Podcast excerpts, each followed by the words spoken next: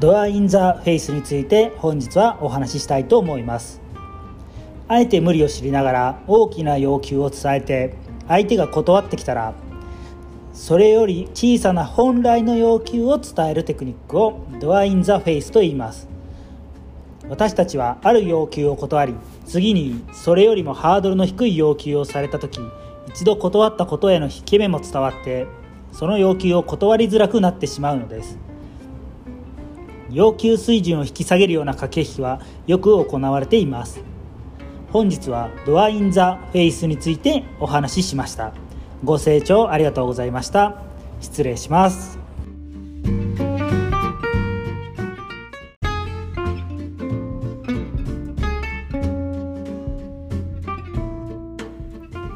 こんにちは。物の言い方フレーズ。本日はハロー効果についてお話ししたいと思います。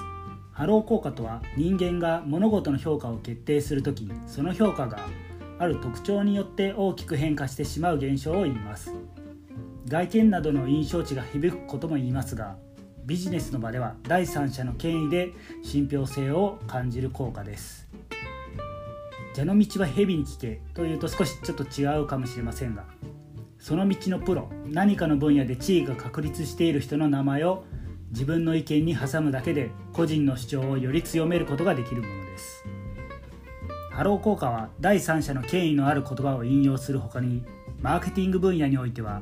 企業や製品の評価やその他のイメージに影響を与える場合に使われることがあります。環境対策に対して熱心に取り組んでいる企業の製品やサービスについては例として環境に優しい